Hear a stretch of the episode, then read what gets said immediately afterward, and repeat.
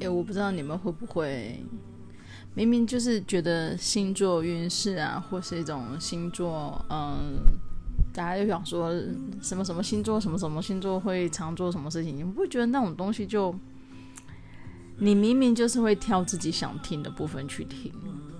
可是有一次很好玩，我就有听到有一个有一个，我忘记到底是谁了，反正我每次都是 YouTube 那边滑来滑去。然后他就说，像金牛座啊，他们如果真的遇他讲到一个很真实的案例，就是我自己本人也发生过。我记得那时候我就是跟我男朋友吵架，然后他他那个时候不知道做了什么事情，我忘记了，反正具体我真的那个 moment 我真的气到一个不行，然后我简直因为我是一个冷战天天就是冷战大王。在那个当下，我真的不想看到他，我也不想回家，然后我就跟他说：“你先睡吧，我今天不想回家，我在外面，我在外面过夜。”然后我就自己开车去垦丁的旅馆，就在垦丁的旅馆过夜过一天，然后早晨在那边享受美好的风景啊等等之类的，然后自己。自己就抛家弃子，好好的、爽爽的过了一个晚上、一个白天这样子，然后再回来，就是再面对他的时候，我就我自己觉得我我已经 OK 了，我就是我情绪我好我好了，至于他的情绪呢，我也不想就是，就是在这个点上面呢，那一个星座星座专家，他好像就是说。这个时候，金牛座其实就已经不爱你了，因为他已经，他已经不在乎你，他才会做这种事情。然后我就想，对没有错，这件事情我是确实是做过，但是，但是在那个时候，是不是我已经不爱他了？我就开始回想，然后我就突然想，fuck，他讲对了，他讲对了。那个时候，那个时候其实已经。不是说什么不爱之类的，就是已经没有那么爱，又或者是我已经不想再就是把它放在我的首要首要考量之中了。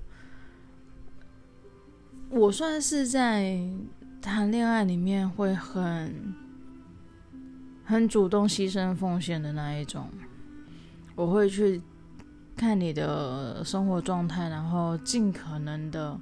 改变我自己去配合你，然后因为在这个过程当中，因为我本来就觉得两个人的关系一定要有一个人先付出，一定要有一个人先改变，才能够有。你两个就在你你两个都死僵着不动，那是要怎么样过生活呢？所以我一定会做我自己啦。可能对方也有让步，但是就 I don't know。但是我觉得我会是大部分让步的，那或者是我会真的去。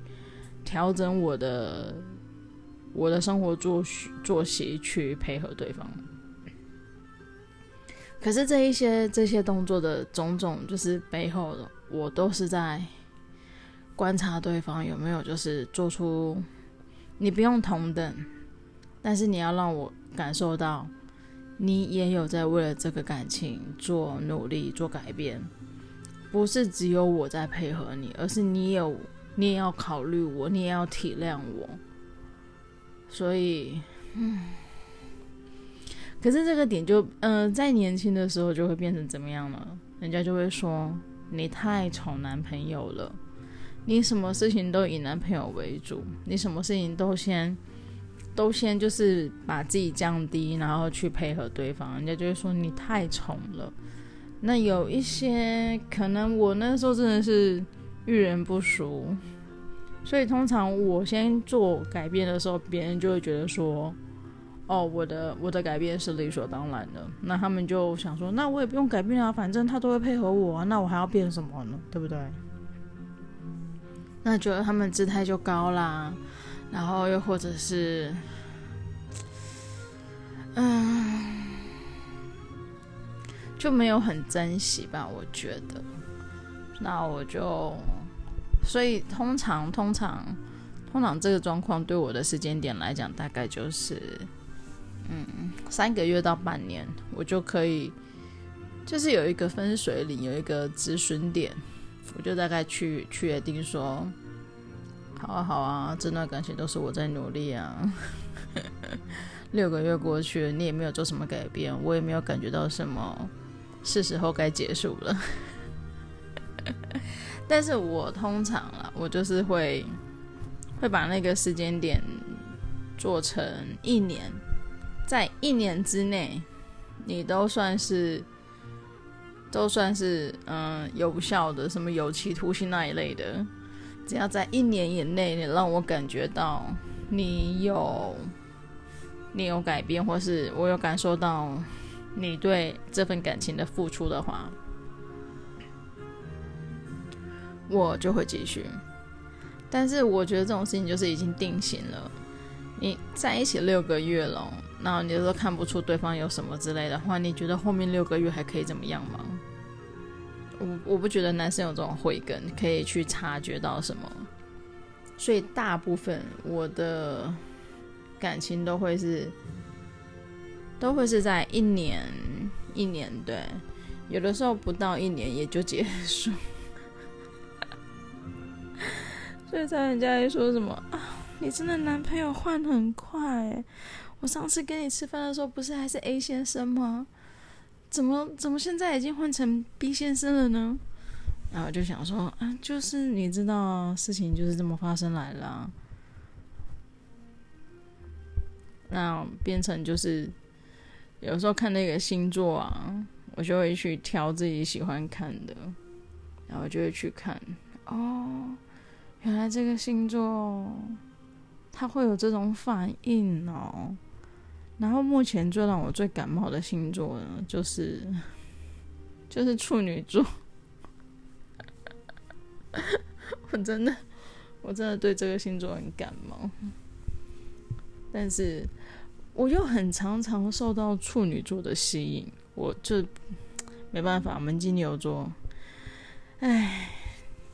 但是我真的太感冒处女座，所以有的时候当我有机会，呃，认识新朋友的时候，或者是可能，呃，对方有释放出他好像，好像想要跟我更进一步认识的时候，我就是就是若无其事，我就说，哎，那你生日什么时候？你什么星座的？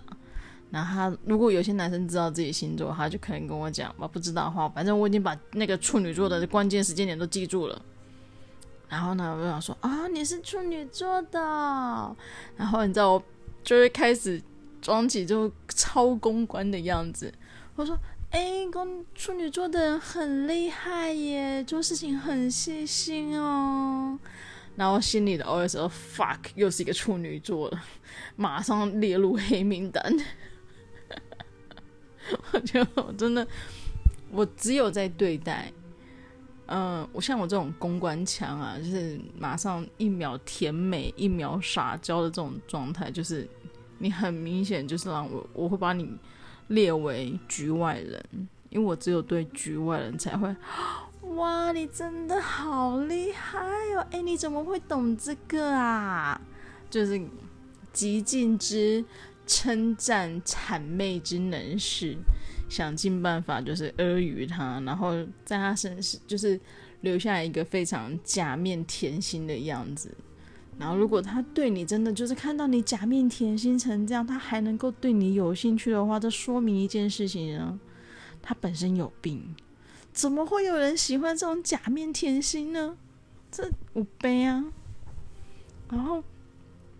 再来，我第二个感冒的星座，我觉得摩羯座跟水瓶座都是伯仲之间呢。对我而言，我只有交往过一个摩羯座，但是这个摩羯座简直就是开启了我的那个 摩摩羯座的这个眼界。我没有料到摩羯，可能啊，他他是比较比较特例的，可是我其他。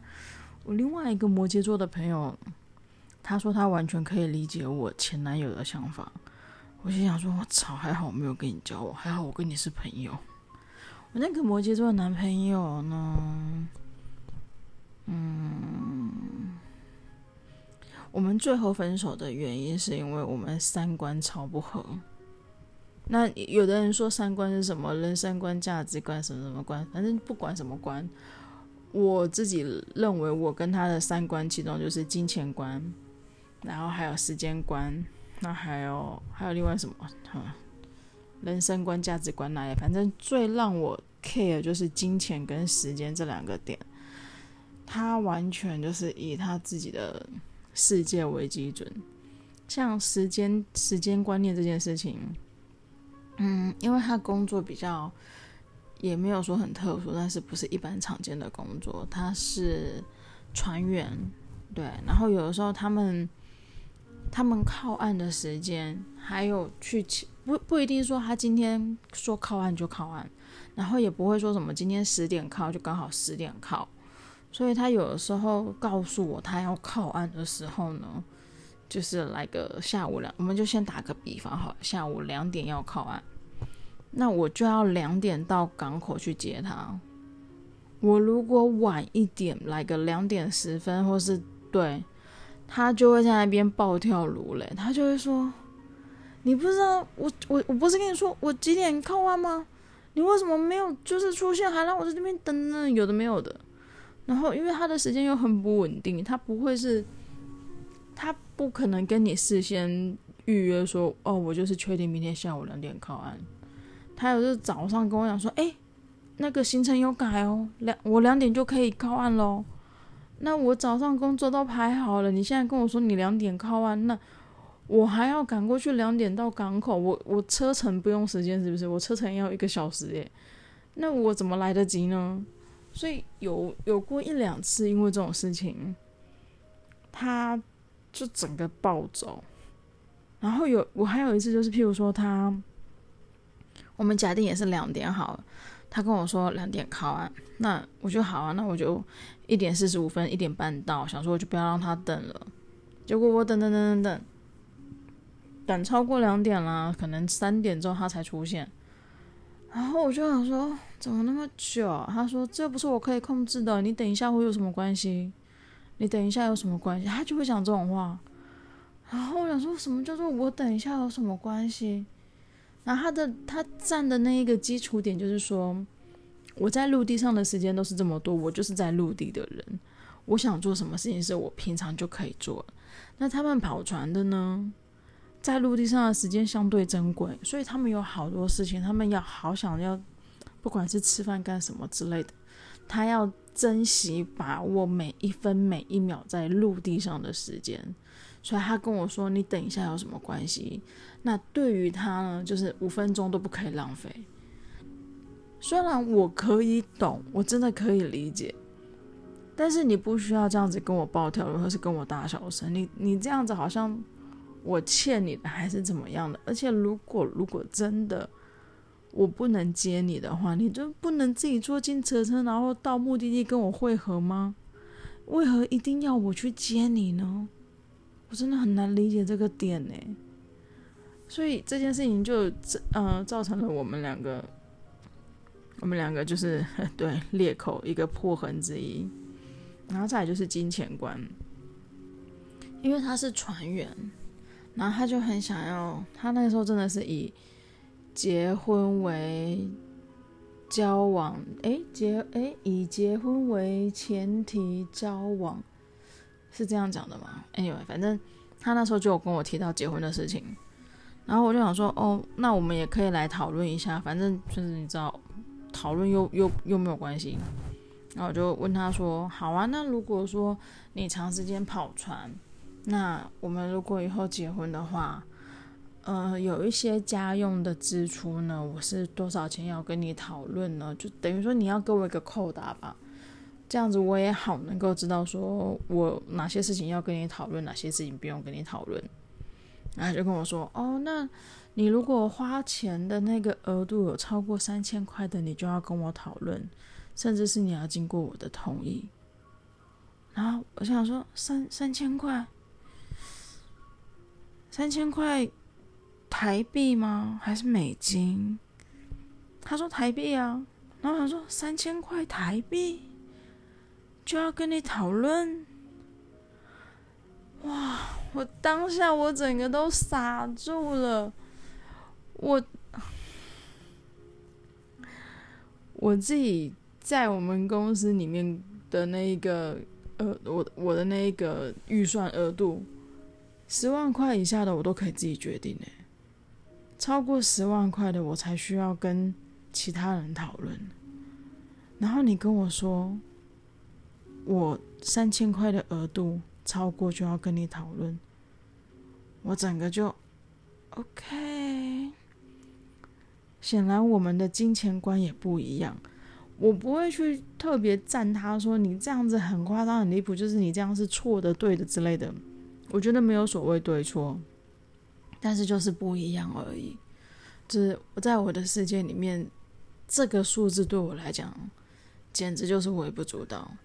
然后你居然跟我说三千块就要跟你讨论，然后拜了问，你知道船员的薪水多少钱吗？他一个月十五六万的薪水，然后跟我说三千块要跟他讨论，我想说好吧，就算了。然后这两个点就是造成，还我记得还有另外一个价值观，但是我也不知道该怎么形容。那个时候。呃，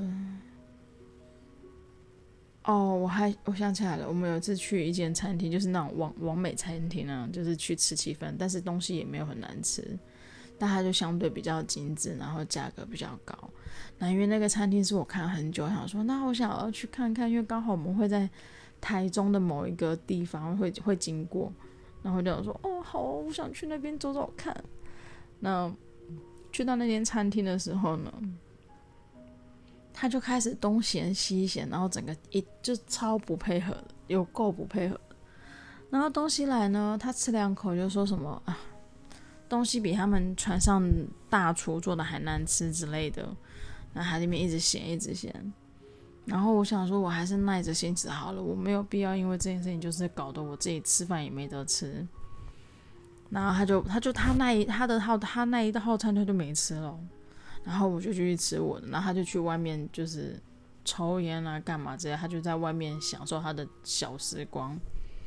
然后我想说算了，没关系，我赶快吃一吃，然后赶快就是带他看他要去哪里好了。然后我们我我出去外面的时候，我觉得按照我出去找他的时候，他就跟我说他情愿去就是麦哎不是麦当劳。全家，我们经过全家便利店的时候，他说他情愿吃全家的那个那个便当，然后那个全家便当也才是七八十而已。然后我去吃了一个那个完美餐，就是那种餐厅的那个套餐要几百块之类，他就开始念念念念，然后我就整个就觉得真的很夸张。我们出来。久久一次出来，因为他真的就像他是船员，所以他不会，他没有办法时时刻跟我约会。然后我想说，那难得我们有一次约会，老实讲，那个约会的钱真的也没有到很夸张的贵，可是他就一直念，一直念，然后我就想说，天哪，我真的要崩溃了。然后几次下来呢，我就决定说好，我我知道这个人真的不适合我，然后我就跟他谈分手。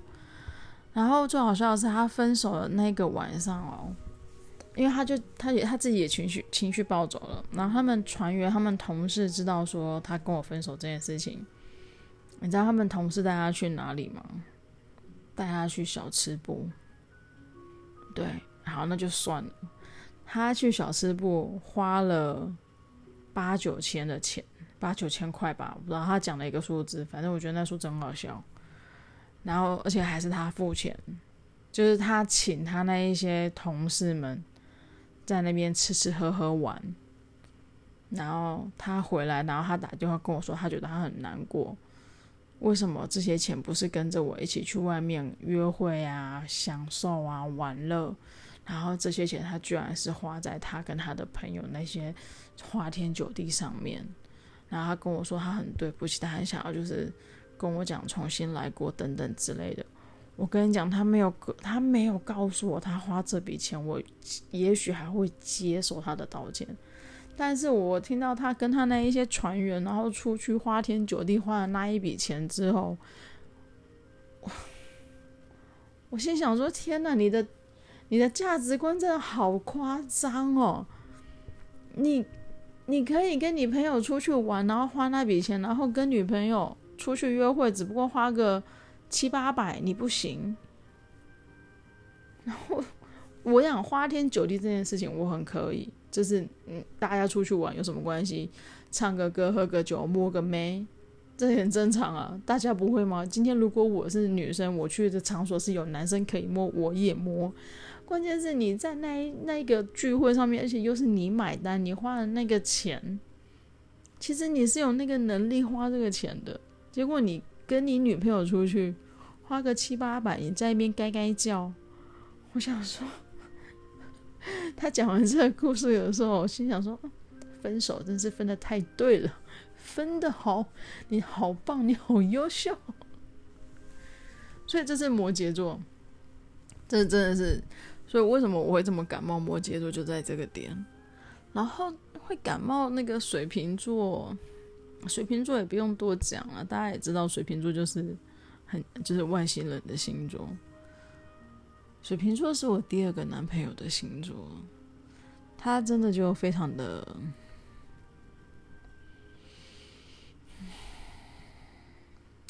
非常的水瓶座。水瓶座是好难用，好难用单一的文字去形容他们。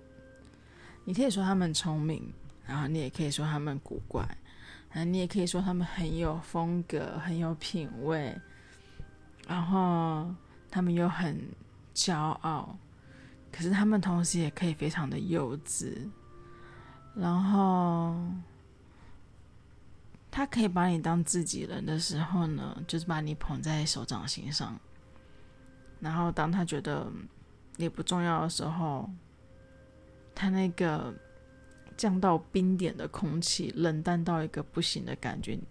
反正他们干什么事情呢？感觉好像你都看得懂，可是你永远猜不出来他到底为什么要这么做。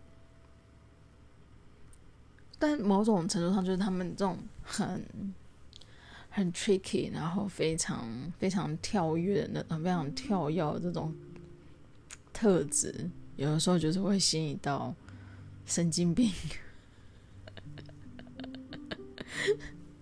我也不讳言的说，我本人也是神经病啊，所以我觉得我可以跟我那个水瓶座男朋友交往四五年，真的也是一部分是因为那个时候年轻嘛，然后大家就是相处起来也没有什么太多的生活压力，就两个人在一起开心就好了。然后现在事后回想起来，有时候真的觉得。呀，我怎么会喜欢他这么多年呢？然后再换一个角度想，就是他他怎么会跟我交往这么多年呢？而且分手之后的好长时间，我们还有保持联络。然后我想说，嗯，他保持联络是什么用意呢？我都觉得很奇怪。那他又讲得很，他有时候讲得很直接，很露骨。他就说：“因为我找也找不到像你这样的人，然后还会说，反正我也没有想要再找新对象啊。我觉得现他他就是保持单身这样子，当然偶尔会有没玩，但是那个对，嗯，anyway，但他就是现在还是还是维持单身。然后我就问他说：‘那请问一下，自我以后你还有就是认真交往的对象吗？’”他就笑笑一笑，然后就说：“没有吧，因为因为没有像你这么笨的人。”我想说，你这我要夸我，你也不好好夸，还要再加一句：“因为没有像你这么笨的人，就是只有我这么笨的人才能够喜欢你这么长时间吗？”然后他就说：“对啊，因为你是笨蛋啊，而且你是变态啊。”然后我想说：“你才笨蛋，你才变态，你全家都笨蛋。”跟他在一起，大概后期真的是很像，就就是比较比较靠北的朋友的感觉了。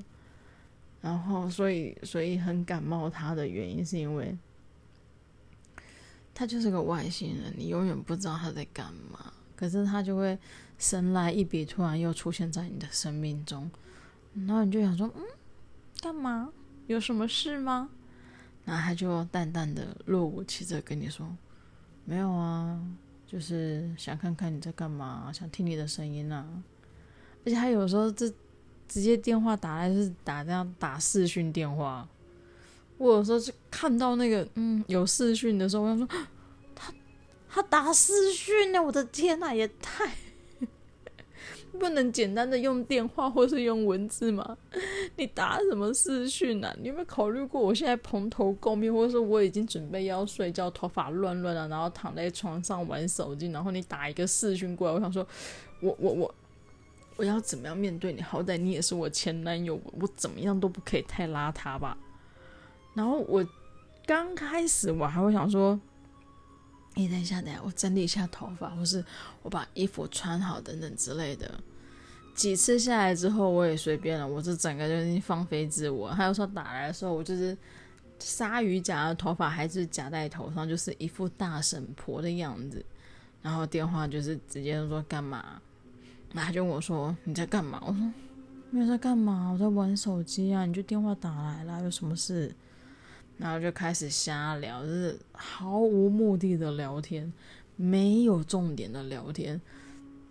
但很好笑的是，这种没有重点的聊天，他有本事也可以跟你聊一两个小时，真的就是一个小时起跳，有的时候还有聊到快两个小时。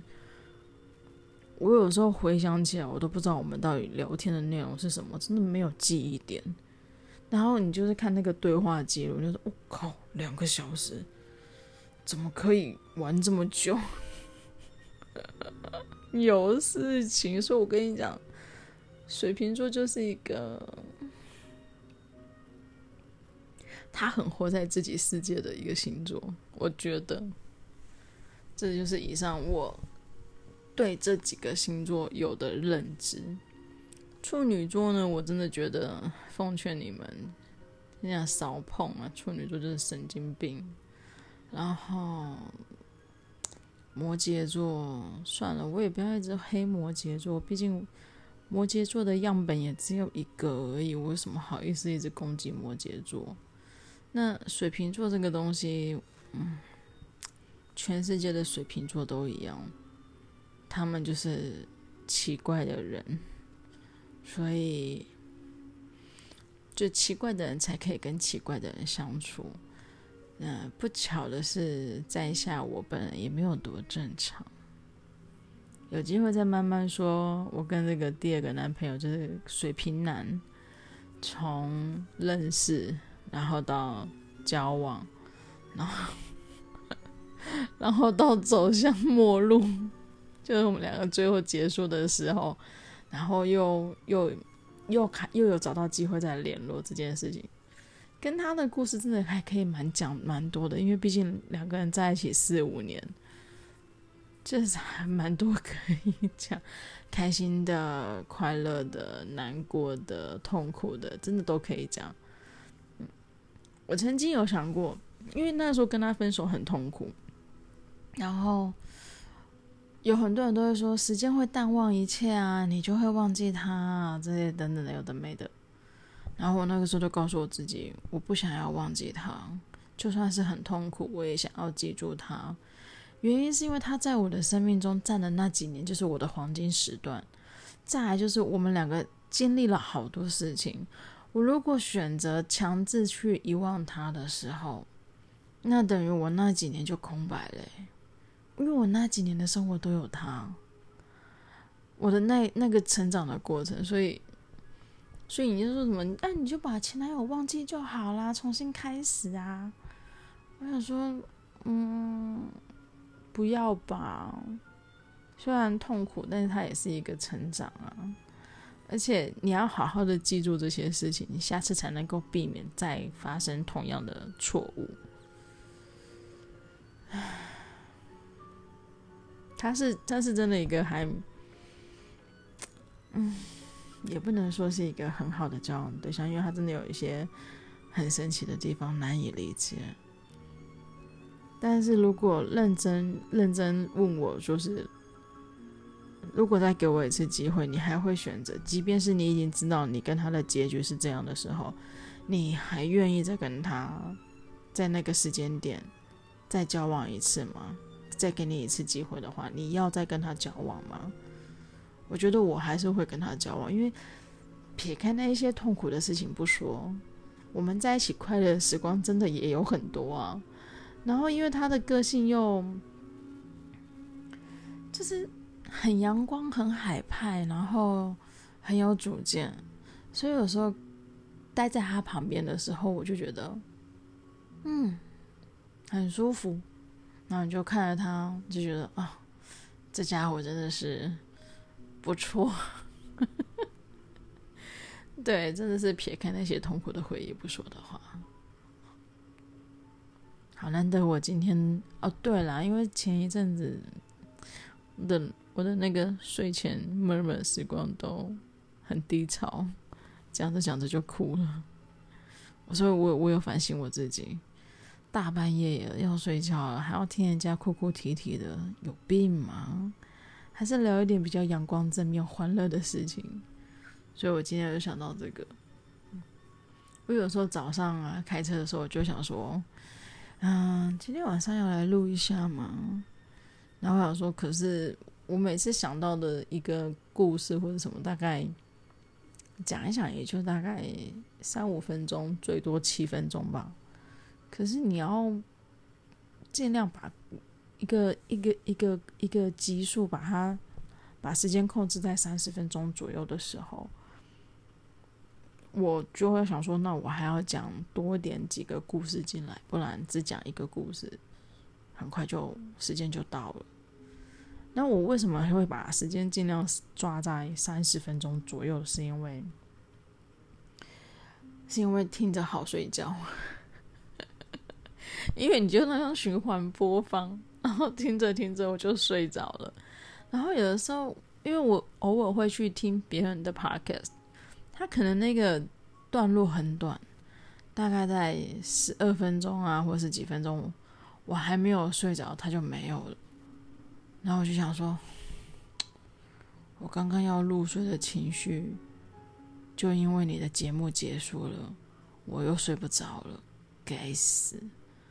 然后我有遇过那个，我有看，我有听过六十分钟的那一种，就是比较长的，也不是不行，但是我撑不到这么久。我觉得三十分钟就是我的极限了。总而言之，呃，希望每个人听我的声音是可以好好入睡的。晚安了，大家，拜拜。